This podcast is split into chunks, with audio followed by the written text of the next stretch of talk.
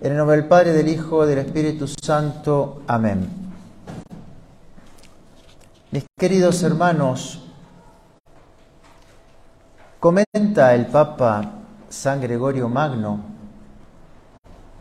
en los maitines de este día al Evangelio.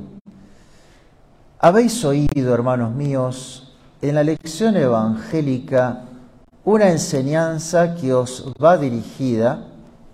Habéis visto también a qué prueba estamos sometidos nosotros que somos vuestros pastores.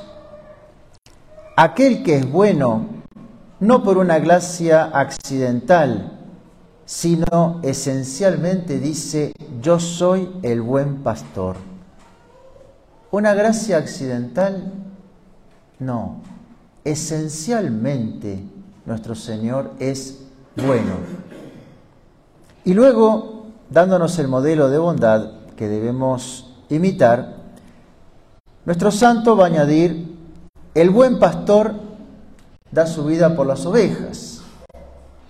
Él hizo lo que enseñó, practicó lo que había mandado. El buen pastor dio su vida por sus ovejas para convertir en el sacramento de la Eucaristía su cuerpo y su sangre en alimento, saciando las ovejas que había redimido con su propia sangre. Es decir, este buen pastor no solamente lo es porque sabe pastorear, sino porque él también la sabe alimentar nos ha mostrado el camino que debemos seguir, despreciando la muerte. Nos ha mostrado el ejemplo según el cual debemos modelarnos. Lo primero que nos exige a nosotros, sacerdotes, es que demos misericordiosamente nuestros bienes externos por las ovejas. Y lo segundo, si es necesario, también nuestra vida. Mediante lo primero, que es más fácil, se llega a lo, difícil, a lo segundo, que es más difícil. Son muchos los que, amando más los bienes de la tierra que sus ovejas, pierden merecido, merecidamente el nombre de pastor. De ahí que esté escrito el mercenario, que no es pastor, de quien tampoco son propias las ovejas, Viendo venir al lobo, desampara las ovejas y huye. Entonces se llama mercenario y no pastor el que no por un amor sincero, sino por la recompensa temporal, apacienta las ovejas del Señor. Entonces, ¿todo mercenario quién es? Aquel que si bien tiene el lugar de pastor, con todo no busca, no quiere, tampoco le interesa el bien de las almas, sino las terrenas comodidades, sino se goza con el honor de la prelatura, nutriéndose con ganancias temporales y alegrándose con la reverencia que le tributan los hombres. Es decir, mis queridos hermanos, ahí tenemos, en esta sucinta explicación de San Gregorio Magno, que siglos atrás le hacía a sus hijos, como ustedes, la distinción entre el buen y el mal pastor. El que se preocupa por las almas y el que se preocupa por las cosas temporales que tienen esas almas. Es decir, el que se preocupa desinteresadamente por ellas y el que se preocupa interesadamente por ellas, por los bienes que puede recibir. El buen pastor es aquel que bien pastorea, es decir, es bueno no por pastorear, sino porque pastorea bien. No es entonces bueno por su cargo, sino por cómo desempeña su cargo, que no es lo mismo. De ahí que se pueda conocer por el pastoreo qué clase de pastor tenemos delante. El buen y verdadero pastor no está fundado en lo accidental, en lo secundario, sino en lo esencial, más allá incluso de la buena intención y de no querer ser un mercenario. La realidad del pastoreo no va a pasar por la subjetividad, sino por lo que es objetivo y esencial. Es decir, así se lo va a poder conocer en profundidad. A saber, un buen pastor no lo es por su simpatía, por más que sea una buena cualidad. Pero su simpatía o afabilidad no lo van a hacer un buen pastor, lo cual no significa que sea bueno que el buen pastor tenga estas cualidades, claro está. Pero ahí no se va a definir si es bueno o malo. Tampoco se lo va a definir esencialmente por su capacidad de trabajo.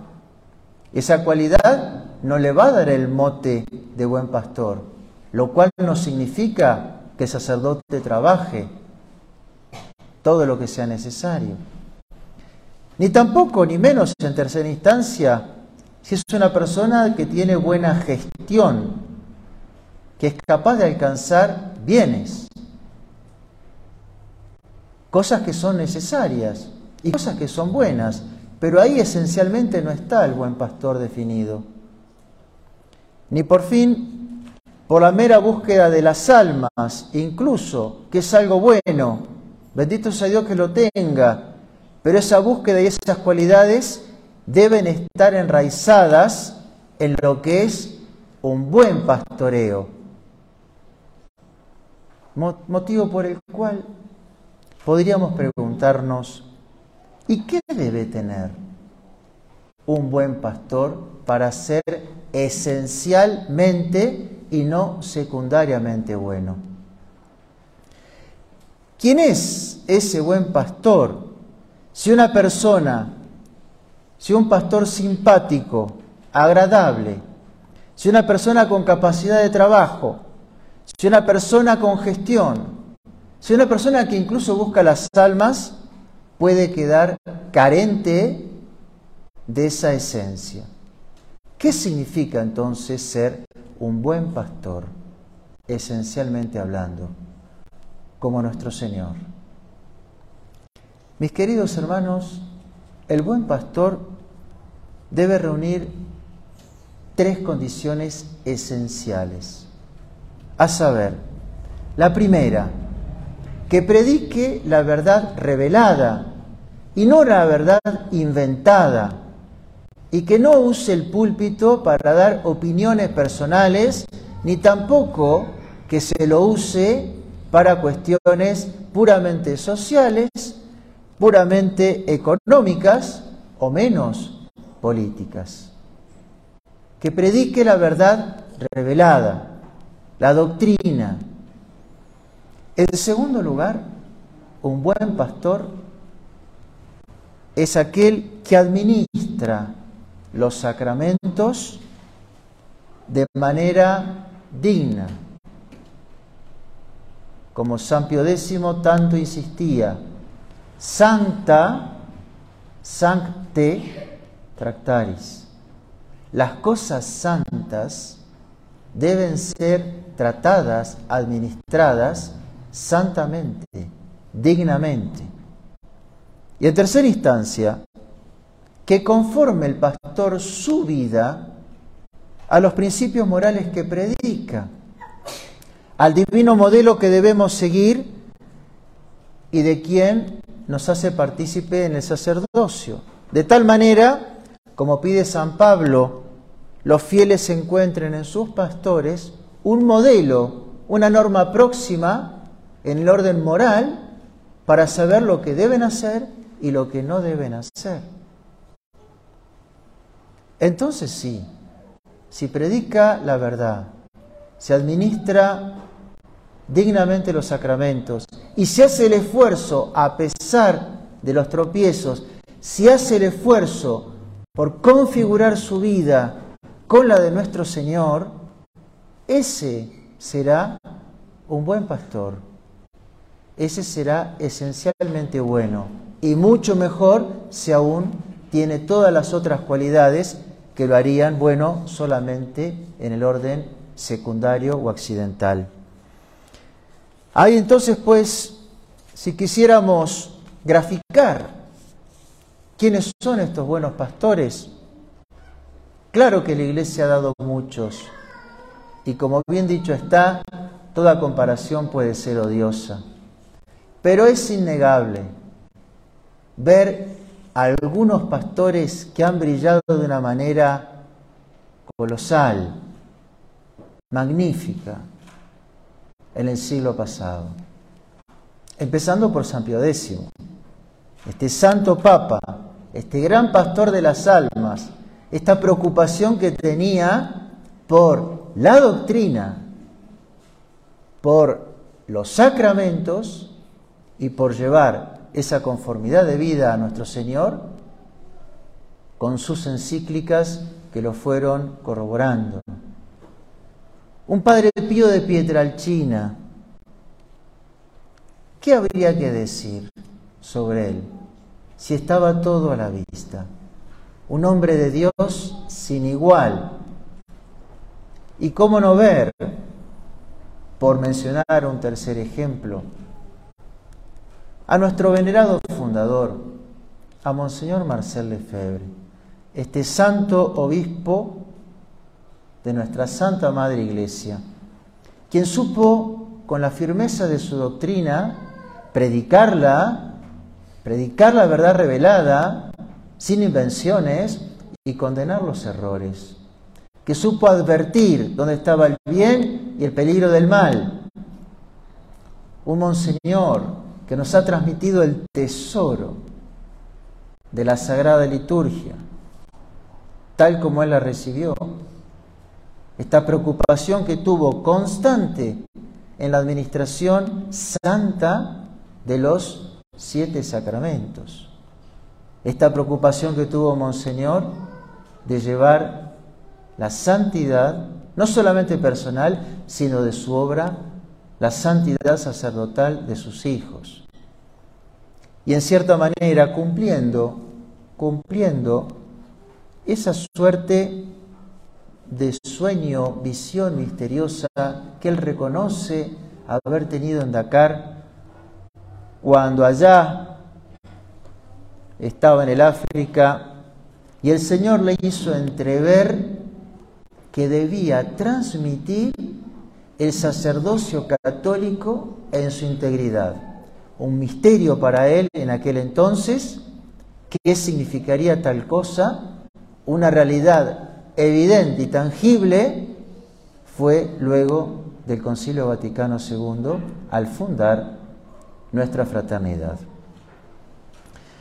Pues bien, mis queridos hermanos, en este hermoso domingo del buen pastor, les encomiendo esta intención a todos ustedes de oración, a saber, la que oren, la que recen y la que se sacrifiquen por sus sacerdotes, por sus pastores y también por los futuros, léase por nuestros seminaristas, que están formándose con estos ideales por la gracia de Dios, para que sigan con este celo, con este deseo, con esta fuerza y de esa manera venir para expandir el reino de Dios allí en los campos en donde el Señor los quiera destinar. De ahí entonces que nos confiamos a sus oraciones para poder continuar sobre todo en estos momentos y en estas circunstancias donde si bien la fraternidad pareciera tener que sufrir tantas falencias, también nuestros sacerdotes se enferman, también nuestros sacerdotes escasean, también no hay una desproporción entre el apostolado que tenemos que hacer, sobre todo en América Central, y la cantidad de soldados y la cantidad de pastores que somos para la carga. Por eso, hoy más que nunca, para poder lograr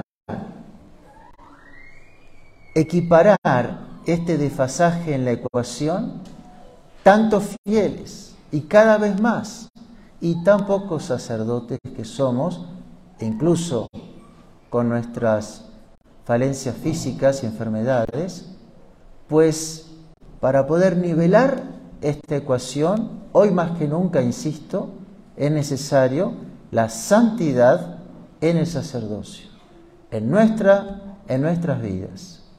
Porque de un sacerdote bueno, como dice el adagio, la feligresía es regular mala. Si el sacerdote ya es virtuoso, la feligresía puede llegar a ser buena. Pero si el sacerdote es santo, ahí es entonces cuando la feligresía va a ser buena y virtuosa y con deseo de santidad de verdad. ¿Por qué? Porque como decía San Agustín, verba movent. Las palabras mueven. Exempla traunt. Los ejemplos arrastran a la imitación. Nos encomendamos a sus oraciones, claro está, y nos encomendamos a nuestra Santísima Madre, como en España tan hermosa y graciosamente se la venera, como la Divina Pastora, para que ella nos venga a cuidar, ella nos venga a sostener, ella nos venga a fortalecer, ella nos venga a iluminar para seguir perseverando y para no cansarnos de querer alcanzar esta gran cumbre que es la de la santidad sacerdotal. Ave María Purísima.